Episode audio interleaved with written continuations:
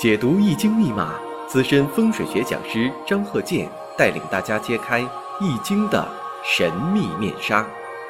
周易新天地，五行解奥秘。请听周易五行。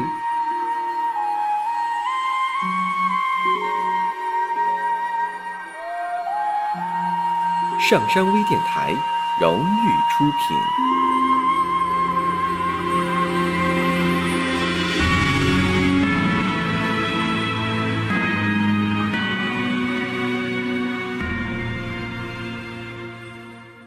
大家好，我是张鹤剑。我们接着上两堂，继续讲这个生日五行。这几堂啊，都做填空题。为什么做填空题呢？因为好多朋友啊，总爱问，说这时辰没记住怎么办？我说这好办呢，用反推法嘛。什么叫反推法？就是填空题嘛。就说你有这个生日五行了，你必须得看出来这人的这个到底是怎么样。如果说你把这个人的情况是怎么个样，怎么个人，经历怎么样，你都知道了。然后你反推，把时辰补上，反推法嘛。所以说，咱做几个练习之后，如果说你全行了，那你已经是在这方面啊，已经达到一定的高度了啊，训练的已经是啊非常厉害了。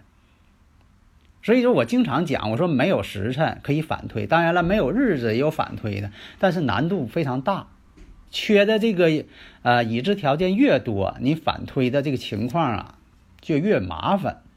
咱举个例子啊，你像说这个七加二加八加一等于几啊？那你马上就会算了。但现在发现什么呢？填空题，七加八呃加几的后边都是括号，不知道是多少，但是等号后边会有个得数，这个等号后边得出的结论。就是说，你把这个人呢分析差不多了，反过来你把这个人所的呃遇到的经历啊，从性格啊、啊事业呀、财运呐、啊婚姻呐、大运重点流年呐，你都清楚了，那你反推，把这个时辰或者日子把它反推出来，在理论上不也是成立的吗？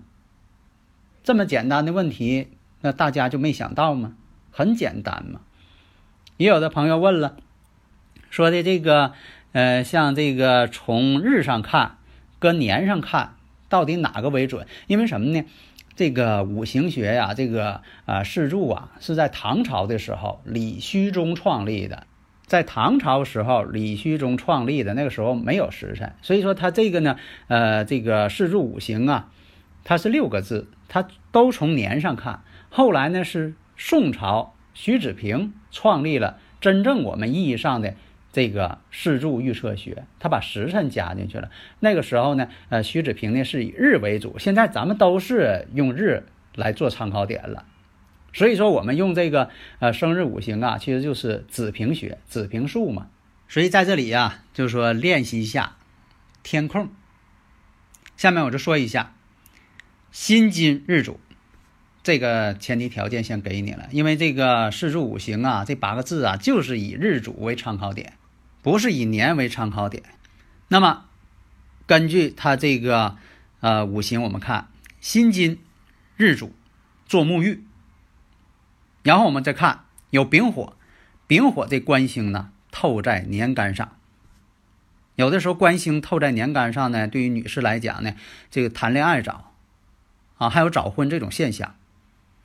那么这个五行我们再看，生在戌月，这个戌月呢是官煞星的一个木库，丙火制作病地，而且呢月上呢透有戊土，这个戊土呢是它的正印。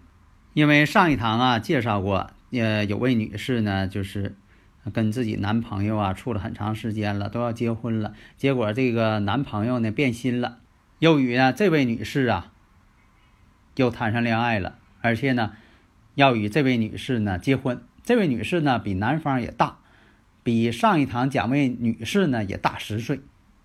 你看，这都是已知条件。那这位女士呢是一个做生意之人，也是个比较有钱的人。所以这位男士啊，为了图这个钱财，就要娶这位女士呢为妻。因为这位女士啊长相呢平平，她只是一生当中就忙事业，所以婚姻其实这方面呢也就错过了，所以年龄也很大呢也没结婚。突然间有这么一个白马王子，啊，说喜欢自己要跟自己结婚，这一下就坠入爱河。因为啊，大家看一下他年上这个啊官星啊是没有根的，这代表处男朋友啊也不深，所以也代表着他啊年龄挺大了。也没也也没成婚，也没有一个真正的男朋友喜欢自己。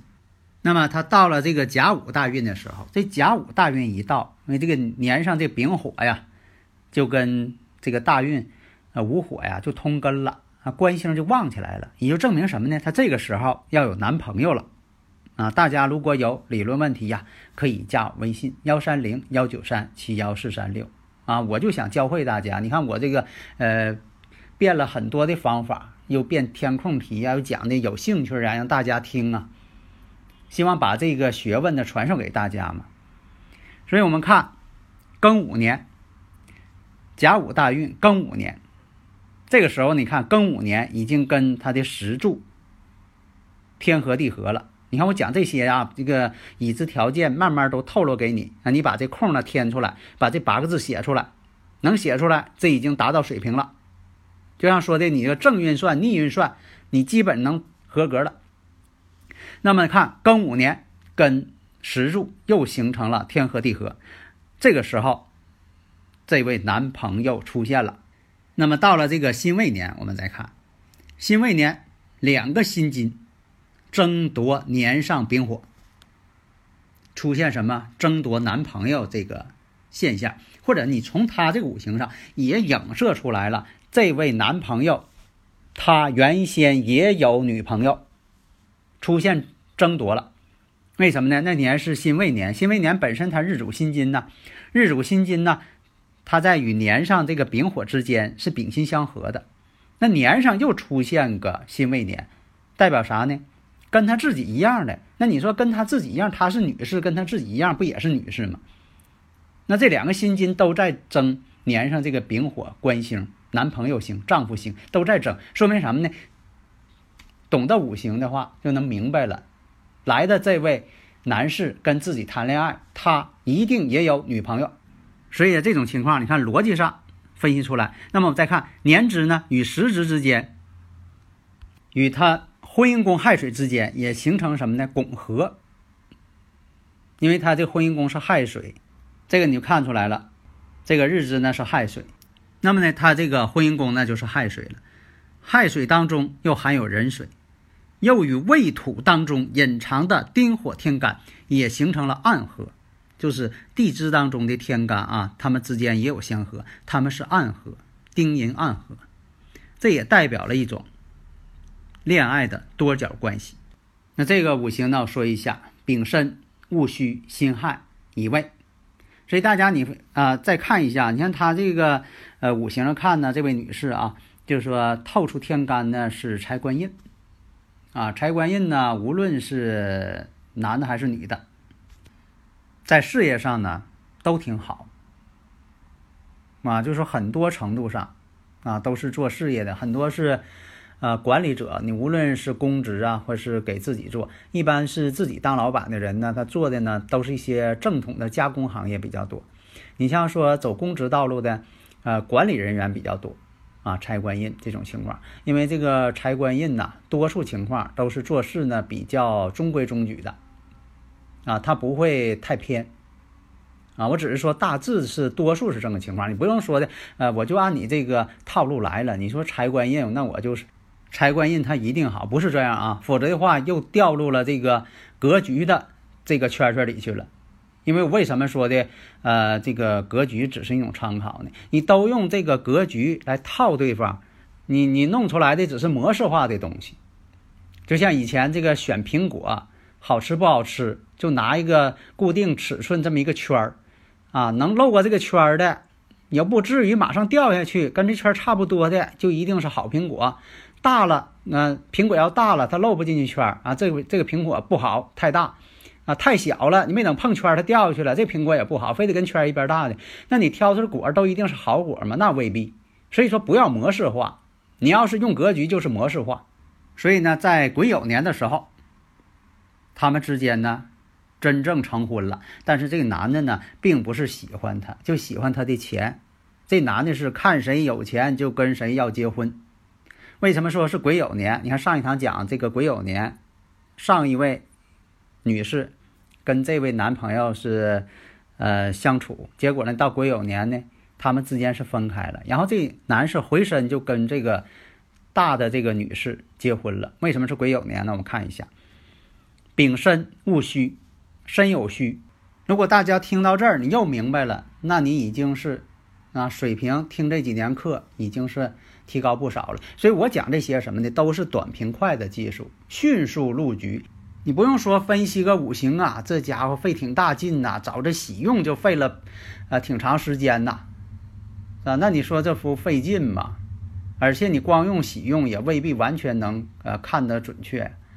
但是我说一句啊，就是喜用呢必须得看，为什么是这样呢？你得看出来这个事情。它是好是坏呀？你不能说的光是有动作了，但是这动作是好是坏，它分不清啊。所以喜用啊也是必须要看的啊。生克制化，形冲合害，这是我总结出来的铁律啊。所以说你用这个方法，用我这方法，你对这个人，你在对方没有自我介绍的情况下，那么呢，你对他这个事业呀、财运呐、婚姻情况啊、婚姻家庭情感呐。与子女呀、长辈呀、六亲的关系呀，啊，健康啊，还有一些日常的琐事啊，大运、重点流年呐等等啊，啊，你是前边的事情、后边的事情，你都可以分段清楚，你就不用一天老这个呃为喜用而喜用。那么还像上一堂一样，我们再看，如果说呢把这个啊生日这个数字啊生日时辰这数字你化解成一个梅花易数，这也可以呀。这也是一种方法，上一堂介绍的。那么出现一个什么情况呢？那就是地雷复。我看一下财爻此事，财爻此事证明什么呢？这位女士有钱啊，事实正因为如此，正因为她有钱，这位男士就要娶她。那么子孙变成动摇，子孙发动，那财爻呢又出现两重，所以说代表什么呢？不但有钱，还会挣钱。事实确实如此，这位女士呢是个老板。然后看一下动摇之后，地雷复变成了震为雷，震为雷呢是六冲，六冲代表什么呢？感情方面呢不太顺利，晚婚确实是晚婚，婚后呢也未必幸福，而且呢有还要离婚的这么一个情况。为什么这样？事实上也是如此啊。这男的他是为了钱，不是真正的想要喜欢他爱他，那不是那个事儿。那么再看一下这个午火临朱雀啊，这个人呢爱唠叨。那么世爻我们看世爻呢化成官了，代表什么呢？他用钱来控制丈夫，呃，事实也是这样。你不是为钱来的吗？哎，我用钱来控制你。所以上一堂我也介绍了，我说这个生日五行这四柱啊，这八个字啊，是千百年来呀古人总结的非常正统的对人生的一个指导。如果说其他方法呢也有，它不限于一种。那在以前就有人嘛用这个啊生日啊出生几点呢，然后化解成一个梅花易数，用梅花易数来看，也有这种情况。虽然说在道理上吧不容易讲通啊，它不像这个天干地支，天干地支呢，它就是它反映了这个五行之间形象的一些转化。你像说用梅花易数呢，它这个呢。有的时候，你说在理论上怎么讲呢？它不但的，它不见得说都能讲通。但是有的时候你看呢，哎，确实跟这个四柱学呀也有相似之处。就像我刚才讲的似的，那像震为雷，化成地雷富，然后呢，啊财爻持世，啊说明这个女士呢确实有财富啊，真就有财富嘛。她本身是个女老板嘛，年龄也很大了，也没有结婚。突然间出现这么一个白马王子，啊，比自己还小，啊，就说爱自己，双方呢坠入爱河，然后成婚。但是要知道，这位男士根本就不是爱他。你要从他这个五行当中，咱们下一堂讲这位男士的五行，你看看他到底是什么人。你从五行上就能看出来。